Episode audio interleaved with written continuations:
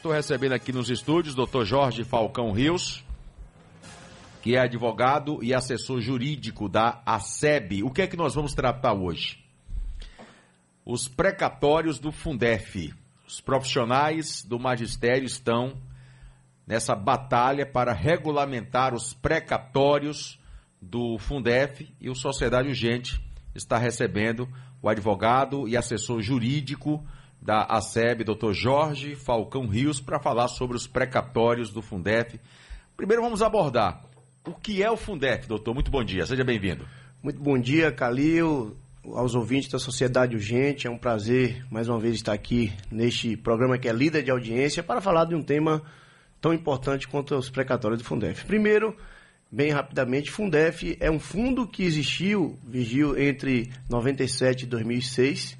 Era um fundo que buscava equalizar, buscava dar isonomia ao investimento em, em, em educação pública nacional. Então, a União, ela complementava investimentos na educação para aqueles estados e municípios que não tinham arrecadação muito grande, como é o caso da Bahia, seja a nível estadual, seja a nível municipal. Então, esse fundo, para além de é, é, suplementar valores para investimentos em material, em estrutura, né, material didático, também ele previu uma valorização dos profissionais através de estabelecer um valor mínimo de remuneração para pagamento aos profissionais. Então, esse fundo se prestava a isso, a valorizar a educação na perspectiva de uma melhor estrutura, de um melhor material, tanto material didático quanto material humano quando é a valorização dos professores. E quais são as últimas atualizações sobre esse precatório, doutor? Pronto. Então esse Fundef, historicamente, ele foi defasado, essa complementação foi feita menor. Então os estados e os municípios ingressaram com ações judiciais e onde foi reconhecido o direito a valores atrasados a esse título.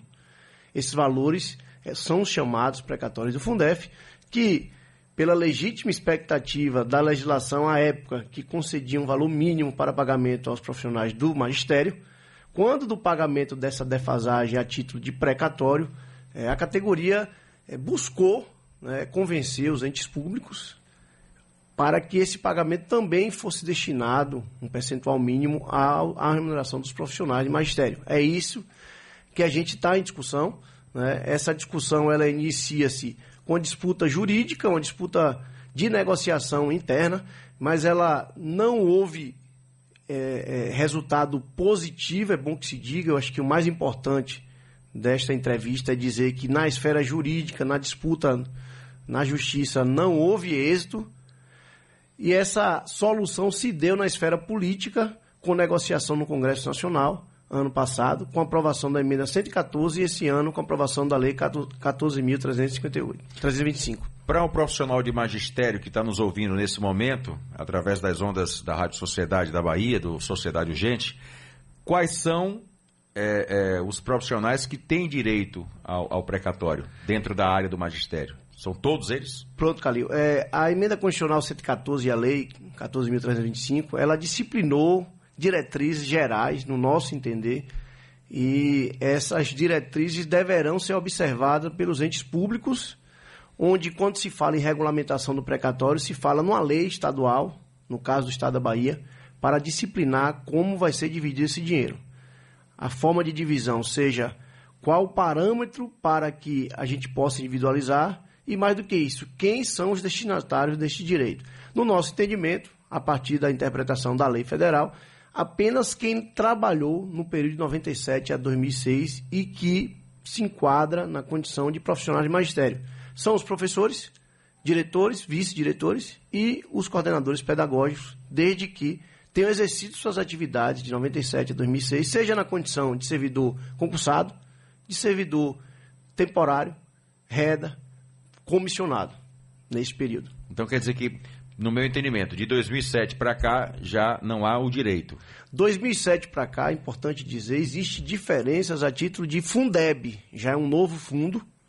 Né? Não é o Fundef, já é Fundeb. Já é Fundeb. Entendi. Então, no nosso entender, né, como a diferença foi devida numa época histórica lá no passado, né, se ela fosse paga à época própria, Calil, apenas quem estava trabalhando à época seria contemplado com essas verbas. Então, seguindo essa lógica de se eu tenho que destinar de acordo com a determinação da lei, no tempo que vigiu, eu tenho um universo de beneficiários restritos a quem de fato trabalhou, seja um dia, seja o período todo. Logicamente, a divisão haverá de observar a remuneração e o período efetivo de labor nesta, neste período de 97 a 2006. O senhor falou aí agora há pouco sobre essa discussão ter sido na esfera política. É, na esfera judicial já há um encaminhamento, já há, porque eu estou perguntando isso porque eu hoje dei uma notícia logo na abertura do programa, às 6 horas da manhã, é, sobre os aposentados que entraram na justiça, aqueles que tinham processos no INSS, processos é, é, é de várias esferas, pensão por morte, auxílio, benefício de prestação continuada, enfim, e a Justiça mandou pagar 1,6 bilhão de reais, o senhor já tem conhecimento disso, para os aposentados e 102.400 e poucos beneficiários vão receber até 60 salários mínimos. Na esfera judicial, com relação ao Fundef, já há um encaminhamento, doutor? Já há inscrito no orçamento para este ano para o Estado da Bahia e alguns municípios, e como vale a pena mencionar, mas isso é acessível, mas 8,4 bilhão já está orçado para pagamento em 2022, 2023, 2024. Esse valor será corrigido. A emenda constitucional 114 estipulou que 40% desse valor será pago esse ano, obrigatoriamente esse ano. Ah, poderá ser pago? Não. Eu, dou, eu, eu trago aqui um, um grau de certeza absoluta que será pago até o final do exercício, porque já está orçado, já está destacado do orçamento da União esse valor de 40% dos 8 bilhões, se corrigido, eu imagino que deve chegar a 5 bilhões. Esse é o primeiro ponto, Calil. É, já está orçado. Já está definido na Constituição e na lei federal que 60% vai ser pago aos professores. E o que de novidade, o que de importante, já que tivemos uma audiência pública, Calil, no dia 14 de junho, é, na Assembleia Legislativa. Eu participei, até estava de férias em Portugal, mas fiz questão de participar, porque essa batalha vem de 2019. Eu participei por videoconferência e aqui eu agradeço a deputada Fabíola Mansur, presidente da Comissão de Educação, Tecnologia e Cultura da, da, da ALBA, que chamou essa Assembleia. E lá teve a participação de Matheus Martins, que é, é assessor da Secretaria de Educação, e ele, de maneira textual, trouxe a mensagem do governo do Estado que o governo do Estado irá regulamentar é, esta destinação desse precatório aos professores. É a única coisa que falta, essa regulamentação, que é uma lei que só o governador do estado pode encaminhar para a ALBA e a ALBA irá avaliar, votar e sancionar pelo governador. Então, assim, existe uma disputa que é importante dizer, acho que é a mensagem mais importante, é, de principalmente a entidade sindical, a PLB, entende que deva é, essa discussão ser resolvida na esfera jurídica, e eu disse aqui de maneira clara, Claudio, que existe uma, uma emenda constitucional e uma lei federal, e existe já uma palavra do governo que vai pagar os professores. Não tem por que fazer essa discussão na esfera judicial, principalmente porque há uma condicionante da entidade sindical de convencionar honorários advocatícios. Eu aqui sou advogado, não estou falando contra a pretensão legítima de perceber honorário advocatício. Mas a nossa interpretação, como assessor da SEB, é que não há necessidade. Não havendo necessidade, não tem por que a categoria assumir esse ônus, que é bom que se diga, considerando o valor integral até 2024 que está sendo orçado para o Estado da Bahia, dá um bilhão de honorários. E não há por que a gente deixar de trazer esse tema, por mais sensível que ele seja, Galil, mas é importante dizer a categoria para não assinar a procuração em contrato, pois o governo do Estado já se comprometeu a regulamentar, e também, finalizando, quem assinou pode fazer um pedido de revogação. É essa a mensagem mais importante de dizer que o governo do Estado já se dispôs a regulamentar, já existe uma lei federal, uma emenda constitucional assegurando. Então, até o fim do ano, nossa expectativa é que os professores recebam esse valor que faz jus desde 97 a 2006. Doutor Jorge Falcão Rios, advogado. É, tem uma pergunta aqui do professor Renato. Os contratados têm direito ao precatório, doutor? No nosso entender, se trabalhou no período 97 de 2006, em qualquer condição, seja cargo comissionado, servidor efetivo, servidor contratado, reda, terá direito proporcional à remuneração percebida na ocasião e ao tempo de efetivo exercício. É essa lógica matemática que não, não se afasta. É uma questão simples a forma de cálculo desses valores. Valor percebido de acordo com o valor executado a título de pagamento de profissional de magistério.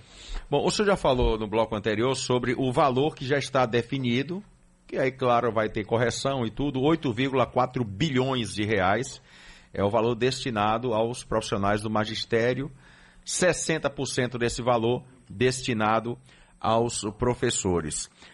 A pergunta que eu lhe faço é: ainda falta definir o que? O número de, de, a quantidade de pessoas? É isso. Falta a lei disciplinando a distribuição desses recursos e a divisão a dele no âmbito, é, no âmbito dos professores aqui no estado da Bahia. Existe uma definição geral.